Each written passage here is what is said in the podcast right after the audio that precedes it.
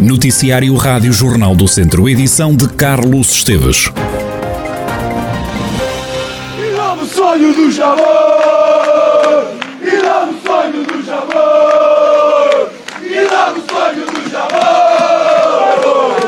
A cidade pede, os adeptos acreditam e é hora de os jogadores conseguirem um feito inédito. O Clube Desportivo de Tondela tenta esta noite chegar à final da Taça de Portugal e a viver um momento que pode vir a ser histórico Continuamos a ouvir quem já serviu o clube.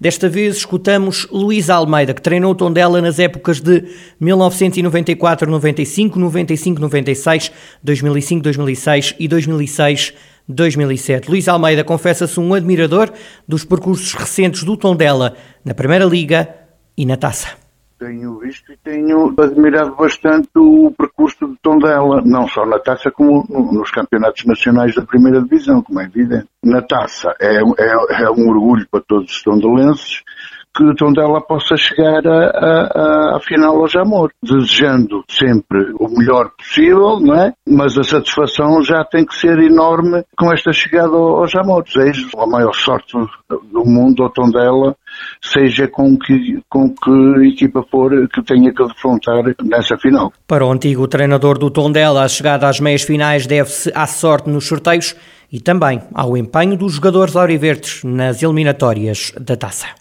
há sempre alguns clubes uh, ditos pequenos a chegar-se às linhas já mais avançadas de, de, desta da, da, Taça de Portugal, não é?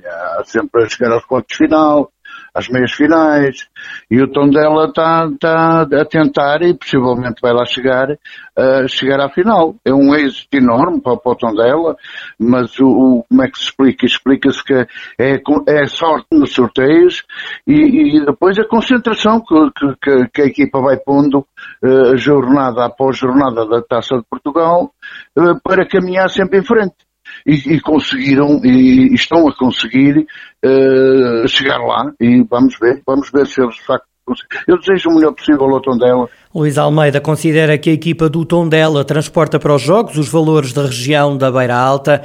O antigo treinador dos Auriverdes lamenta que seja só o Tondela a representar a região ao mais alto nível. Eu gostava que outro clube desta região também o transmitisse, que era, que era neste caso o Académico Viseu, como é evidente, não é? Eu também fui jogador do Académico Viseu, fui treinador do Académico Viseu e também gostaria que o Académico Viseu também andasse o mais acima possível. Por algumas razões o Académico Viseu não anda, mas temos o Tondela que tem, tem, tem colmatado essa, essa ausência do, do Académico e muito bem, já está há 5 ou 6 anos na primeira divisão, que é, que é, é um trabalho de, de excelência na, na, na parte do clube, é evidente. Luís Almeida, que treinou o Tondela durante quatro épocas nos anos 90 e já no início do século e a esperança de ver o Tondela no Estádio Nacional, a equipa beirã tem três golos de vantagem perante o Mafra. Ora, e João Cavaleiro, que também orientou o Tondela há alguns anos, exatamente nas épocas de 92-93 e 93-94, diz que metade do trabalho está feito.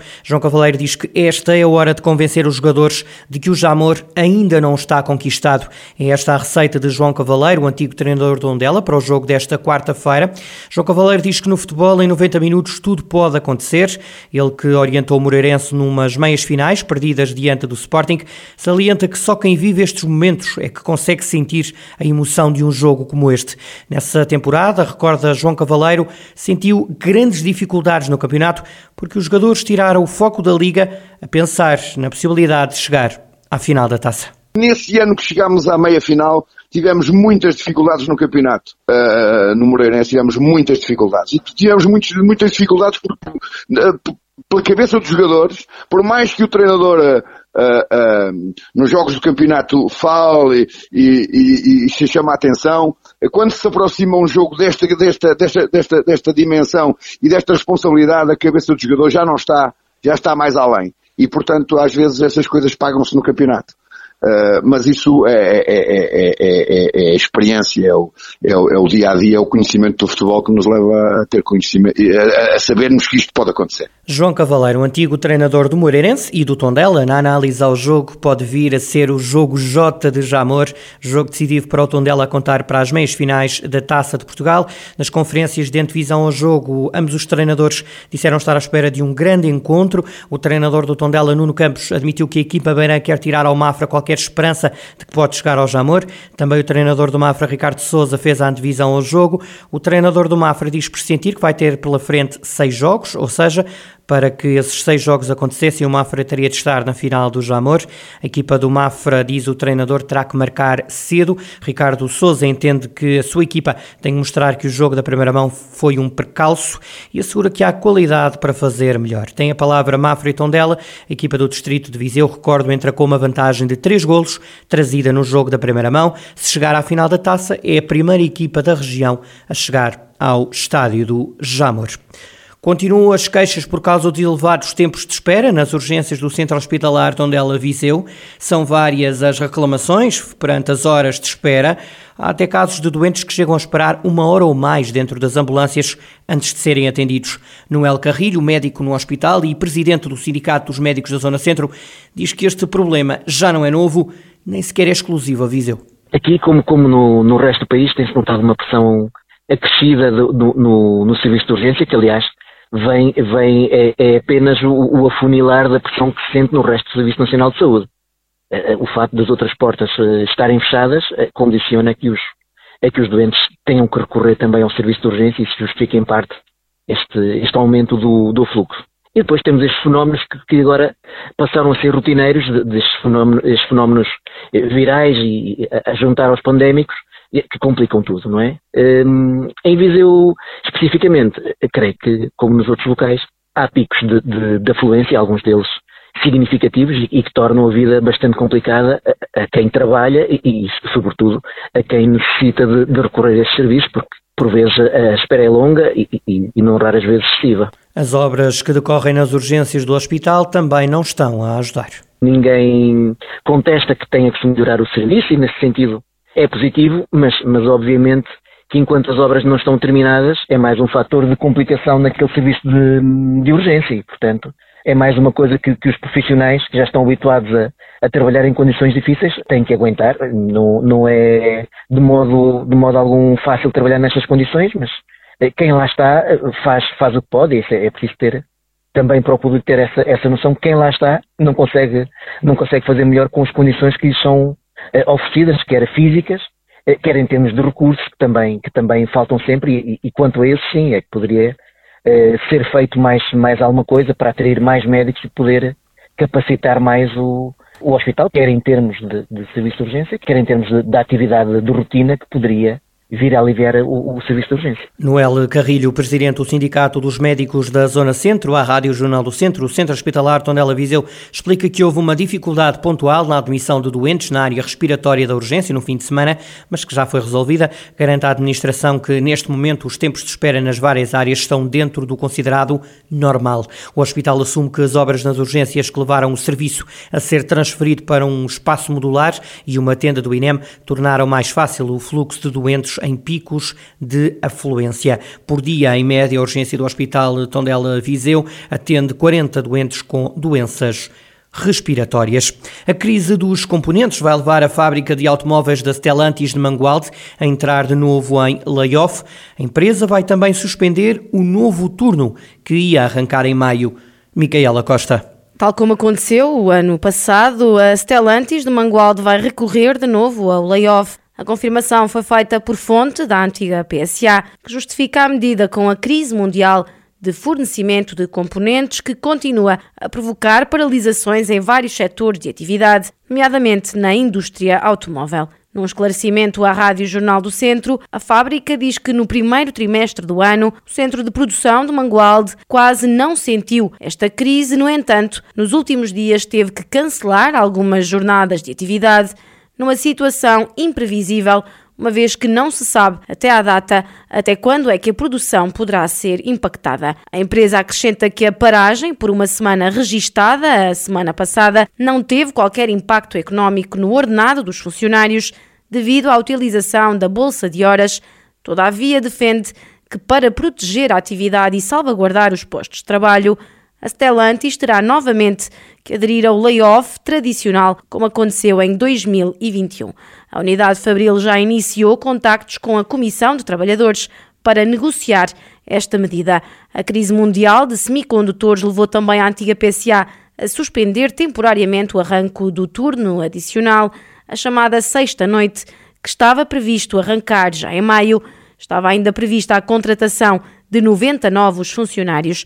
A Rádio Jornal do Centro, a Stellantis Mangualde, explica que vai ajustar a necessidade de efetivos, continuando com uma organização de trabalho mais adaptada à previsão a curto e médio prazo e adequando a produção à disponibilidade de componentes. A falta de semicondutores a comprometer uma vez mais a produção na Stellantis de Mangualde e em menos de uma semana o CEPNA, o Serviço de Proteção da Natureza e do Ambiente de Moimenta da Beira, recebeu mais duas queixas por descargas poluentes no rio Paiva. A história repete-se em cerca de um mês. Vítor Bolsa vai já na terceira reclamação. O presidente do Clube de Caça e Pesca de Vila Nova de Paiva voltou a contactar o CEPNA para dar conta de mais uma situação que considera grave. Foi uma queixa feita na quinta-feira da semana passada. Hoje de manhã, novamente, uh, a mesma coisa. Isto já não é novo, já é de há vários tempo e já dá alguns anos, mas ultimamente mais constante. Todas as semanas, diria eu, se não é todas as semanas, de 15 em 15 dias. Vítor Bossa lamenta que o problema não seja resolvido, já que pode estar em causa a saúde da população. Isto é uma situação um bocado grave, porque eu, como presidente do Clube Desportivo de Caça e Pesca de Nova de Paiva, temos uma concessão do Rio Paiva, em termos de pesca, é grave em termos de, de, de poluição para os animais, para as trutas, para, para, para, as espécies que temos ali no rio em termos de pesca. Mais grave ainda do que isso, que é o que revolta mais, é grave porque grande parte da água para consumo para a freguesia de Vila Nova de Paiva sai de uma exploração no rio Paiva, nomeadamente na Quinta Lasanha. E mais grave é, é isso, não é? Que nós temos nas nossas torneiras água com, este, com esta poluição que está a ser constante. A Rádio Jornal do Centro uh, confirmou junto da GNR que nos últimos dois anos foram elaborados cinco autos de contraordenação devido a descargas poluentes no Rio Paiva. As autoridades explicaram ainda que nos últimos três anos registaram várias denúncias de particulares e de entidades por o leito do Rio Paiva apresentar águas opacas e com tonalidade esbranquiçada. A Guarda garantiu que se mostrou particularmente atenta, enviando com frequência patrulhas do Núcleo de Proteção Ambiental ao local e que os autos foram remetidos para a Administração da Região Hidrográfica do Norte e a situação foi também comunicada à Direção-Geral de Energia de Geologia. A Rádio Jornal do Centro continua a aguardar uma resposta da Administração da Região Hidrográfica do Norte, da Agência Portuguesa do Ambiente. Foi ainda contactada a Câmara de Moimenta da Beira, mas sem sucesso. A escola do primeiro ciclo e o Jardim de Infância de Repesos, em Viseu, vão ser requalificados. Os trabalhos vão custar 368 mil euros. Os dois estabelecimentos de ensino são frequentados por 120 crianças. Na cerimónia de entrega da empreitada, Fernando Ruas, presidente da Câmara de Viseu, pediu ao construtor civil que ganhou a obra para cumprir o prazo de 119 dias da intervenção. Aos jornalistas, o autarca diz que a obra entregue agora vai decorrer em paralelo com as aulas. espero que elas sejam conciliadas naturalmente. Há de haver um período que elas coincidem muito com o período de férias. E, e pensamos nós que, seguramente, o repto empreiteiro também não, não, não deixou de, de, ter isso em consideração. É que se aproveite, se aproveite o período das férias escolares para, digamos, avançar e muito com a obra, porque há situações em que elas podem conciliar até com a presença das crianças e há outras que seguramente as férias escolares propiciarão que a obra esteja concluída sem, sem colidir com a, com a atividade escolar. Eh, a escolha do, digamos, temporal também não parece que tivesse sido ao acaso, exatamente para aproveitar o grande período de férias eh, de verão, eh, onde nós esperemos que o empreiteiro tenha um grande avanço às obras e que as conclua exatamente nessa, nessa, nesse período. Fernando Ruas, presidente da Câmara de Viseu, a escola do primeiro ciclo e o Jardim de Infância de Repesos, em Viseu, vão ser requalificados.